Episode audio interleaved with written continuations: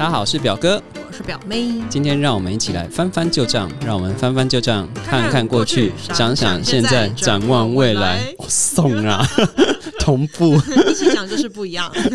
终于摆脱前几集的窘境了。对啊，呃，我们在节目开始之前，还是要提醒大家，如果喜欢我们节目主题的话，欢迎到我们的。I G 连接做留言或者是 mail 给我们哦，我们的 I G 一样就是翻旧账。那我们的小编就是我是我，就是表妹就是表妹。私讯小盒子跟我聊天，对，跟表妹聊天嘛，跟表妹聊天比跟表哥聊天有趣多。怎么可以曲解成这样子？哦，不是啊，不是的，对啊。那我们今天呃，我想要今天讲的一个主题就是老屋，老屋，老屋，老屋。那表妹想到老屋会想到什么呢？老屋就是。很很老的建筑，很像眷村那一种吗？哦，对你讲到两个重点，一个是很老的建筑，那到底是有多老才叫老屋？对，然后第二个你讲到眷村，眷村也是老屋的一个形式。然后，所以我们这边呃跟大家讲老，我们先来讲老屋的定义哦。OK，嗯，为什么要特别讲老屋？因为很多老屋具有文化的价值。呃，如果你们家的老屋，呃呃，你的定义就从你的目的来看。如果你们家老屋是要重建的话，哦，那一百零呃，这个根据都发局他们规定哦，高雄市屋龄讲，如果以高雄市屋龄如果是超过三十年，哦，申请补助的条件是你屋龄满二十年的合法建筑物，哦，你的公寓的大厦管理委员会啊，或者是这个大楼管理委员会，或者是都市更新机事业机构呢，就可以申请补助重建，哦，那呃，可是要重建有有几个规定，是你文化局。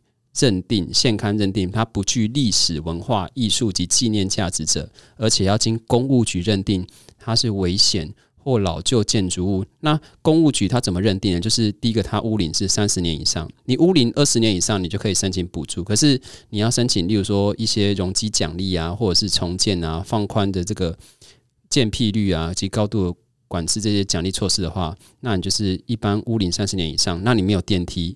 这这样，你经结构安全性的初步评估大概是乙级哦，大概就有机会可以申请下列相关的奖励措施。这是指老屋重建的部分，就是说，如果你屋龄呃满二十年之后的话，满二十年以上，你就可以申请来看能不能重建。那如果是满三十年的话，你就很有机会被认为是老旧的建筑物。可是我们今天要讲的比较不是老屋重建这一块，我们今天您讲，所以就是只要三十年。嗯，三十年以上，我就去申请，我要重建，他会给我补助。嗯，对。可是你要还有公务，我刚刚讲到公务局要认定它有没有危害性，就是它有没有危害性，是说它的建筑的架构，对对对，它的建筑架构是不是已经被得啊被得啊呢？嘿嘿，就是它的建筑架构是有问题的。嗯，然后所以它如果被认定为是有问题，它会因为人住在里面会有危险嘛，所以它当然是鼓励你要拆掉。嗯，哎，鼓励你要重建吗？对，或者重建，它这个是重建的。呃，因为假设你看看看一栋大楼，然后它屋顶超过三十年，然后它的它九，我们九一之前砖瓦都掉了。九一，呃，三十年搞不好，哎，那个时候有混凝土了，钢筋混凝土。那如果你是九一之前的屋顶屋子的耐震设施，通常都比较差，所以它其实是我们比较要注意的是九一之前的房子，九一之后的比较。不会有什么问题，对对，所以我们要讲的是说，如果你是希望老屋重建的话，你可以去文化局会现刊，现刊你不具有历史文化艺术的纪念价值，再来由公务局认定你是不是危险或老旧的建筑。如果是是是的话，你就可以申请相关的补助。可是呢，我们今天不是要讲重建的这一块，我们今天要讲老屋的翻修保存。我还以为你要请了那么什么哪里的经经发局的局长来。哦，没有 没有没有，我们没有。哎，我们以后会请运动发展局的 经发局不是塞啦。对啊，潘 Sir 没有没有没有办法请到这么大咖的宣导的。对对，可是我们要讲的是老屋的翻修。保存哦，嗯，其实，在老屋的翻修保存里面，这块呃，政府做的是比较少，嗯，其实是从民间开发起开始发起的。呃，一般我们来讲说，呃，如果我们讲说老屋啦，有我们第一印象哪边会最多？台南。对，好，你讲的没错，一堆古迹不是吗？其实事实上，呃，事实上台北也很多，不会比老屋少。可是因为台南的很集中哦。哎、台南台南很集中，可是台南的人比较有意思，就是你我们都开玩笑说，我们去台南这样走一条巷子啊，这一级古迹、二级古迹、啊三级古迹，随便就撞到一个古迹，这样很有趣。那台南人他对于老屋的翻修保存，他们比较有概念因为他们台南人做的比较好？哦，就很简单，因为大家说台南自己独立一个国家啊，没有啦，是吗？没有板桥吗？哦好远，翻桥。越越讲越多。我觉得台南他们有自己的文化脉络，他们的他们对于他们对他们自己的东西，就是他们比较有会想要保有自己的老旧的一些文化，呃，嗯不能讲老旧文化，自己以前的文化，他们对老屋这块的保存是真的是很好，所以跟政治人人物方面其实也有关系啊，因为呃，当初中华民国政府来台的时候也有关系，呃，当初中华民国政府来台的时候，日治时期那个时候是以高雄为主，很多那个时候呃，对于台湾独立有这种意识的人呢，很多是从台南南部或高雄在他们那边起来的，所以台南这边他们对于在比较之前，嗯、在日治时期那个它的文化呢，也不是只有包含日治啊，因为日治还有和治、清治嘛，哈，嗯、他们对于那块文化的保存呢，他们会比较会比较愿意出来讲话，这是南部，这是南部，这是台南的文化，他们台南特有的，也不能讲特有文化，他们对于古迹的保存的确是比较重视，嗯，对对。然后我要讲的是，我们刚刚讲台南老屋的保存嘛，哈，台南老屋的保存是，嗯、台南是从民间发起，它在一百零二年的时候呢。一百零二年的时候，他有推出台南市的历史老屋的补助政策。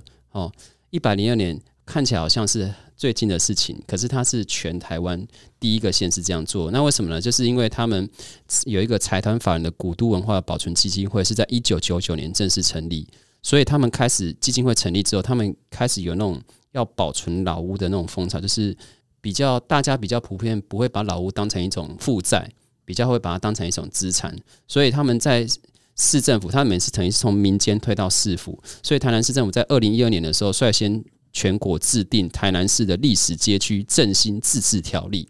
哦，总统府这些呃上级单位没有没有这些相关的法令，那我们市政府先来定一下哦，然后后面就贴出，我后面就是推出一些补助政策、啊，鼓励位具文字身份。我们待会会针对文为文字身份也会再讲一下，就是你有文字身份其实也是蛮重要的。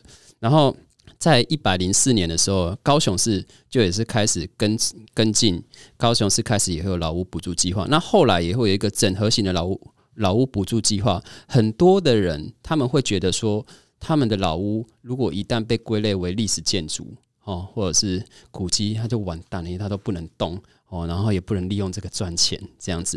那我要跟大家讲，其实，嗯，历就算被归类为历史建筑，其实，嗯，有关相关老屋补助的话，它其实是可以申请建筑建物的整修、室内的装修、经营的管理，还有一些教育的推广类，你都可以申请经费。哈、那他申请的条件就是，他一百零七年、一百零六年前、一百零六年以前，他这个相关的这个私有劳务的补助方案，它比较着重在。呃，规范的十四地区，像高雄市的话，就是哈马星啊、气候啊、呃凤山这些地方。那申请条件在屋龄四十年以上，可是，一百零七年以后，它就是全高雄市你都可以申请。然后是它的要求条件是民国六十一年以前新建完成，所以就是五十年的老屋啦。现在一百一十年嘛，哈，所以他要申请，例如说你要申请建筑建物的整修，不是重建哦，哈，是整修，哈，那你。申请建物整修是无上限，可是你要自付五十趴。例如说，你申请呃五千万好，那政府帮你出两千五百万，那另外两千五百万你自己出。那室内装修上修也有九十五万，那可是你要自筹三十趴以上，这些东西你都查到。就是说，你如果要做，你不是说你被归类为历史建物，你就完全不能动。其实你是可以做整修，然后把它用的漂漂亮亮的、现在其实哈马逊很多，其实很多那个老房子都在做这些事情，啊，都是一些财团，然后他们把它改建成咖啡厅，这个很多。待会我们可以邀请我们特别来宾讲一下。对啊，像表哥你刚刚说重修跟整建，呃，就讲一个不一样啊。没有没有，我讲的是重建，哦，重建，重建建。我讲的重建就是打掉啦，哦就从连第一就是连重建就打掉，因为就是它本对对，它等于是屋子本身结构有问题嘛，重建，就是那重重建就不是老屋啦，因为你东西都不见了嘛。所以我们才会讲说，所以呃，我刚才会讲说，老屋重建是着重它不具有文化资产价值，所以我们要我刚刚前面讲说，我们我们今天要聊的比较不是这一块。可是，一般讲到老屋，呃，会讲会我们会有两个，就是目标两个，一个是重建嘛，一个是整修。嗯，那通常重建的话，它是会被文化局要先认定说你没有历史价值哦，你没有文化艺术价值哦，它就单纯 钢筋混凝土的大楼，好，那这当然就比较没有嘛。那好，OK，你这个有你这个已经四十年，你这个有风险，好，你可以重建。所以它就再也不是老屋了，它就变成对对，因为老屋有两个概念，一个是年限嘛，哈，一个是它到底有些人他不是看年限，有些人是他觉得说他到底有没有文化价值。那怎么样才能判定它有文化价值？是文化局有坐在那边？哦，没有没有，就是文化呃，就是说文化局的人会来勘察哦，可能就就就他的，例如说他的建材啊，然后或者是他有没有本身有没有一些历史故事啊，这些东西就是。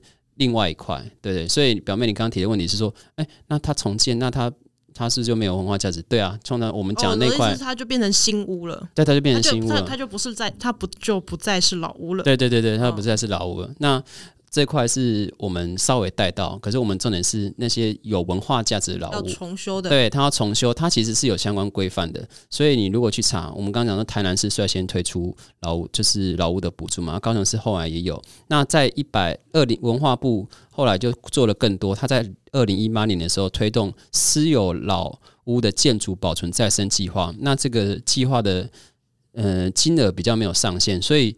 他到目前为止已经补助金额全，呃，光台南市就补助了快要一亿元哦。台南市获得最多的全国最多的三十一件建物整修，所以台南真的很厉害，所以很聪明，就是应该说他们的 他们的古迹很多了，对。那他们每件老屋补助比例就是三十趴到五十趴，都蛮高的。修复规模最小两百万，最高的有三千万。嗯，所以等于是非常，等于是台南鼓励很，就是你在外面，你为什么你去台南随便人家开玩笑的说，你随便都中到一个一级古迹、二级古迹、三级古迹，就是他们知道如何是运用文化部的这些预算，然后去申请，然后从他们申请下的也是和下也是最多的。那我们讲说老屋。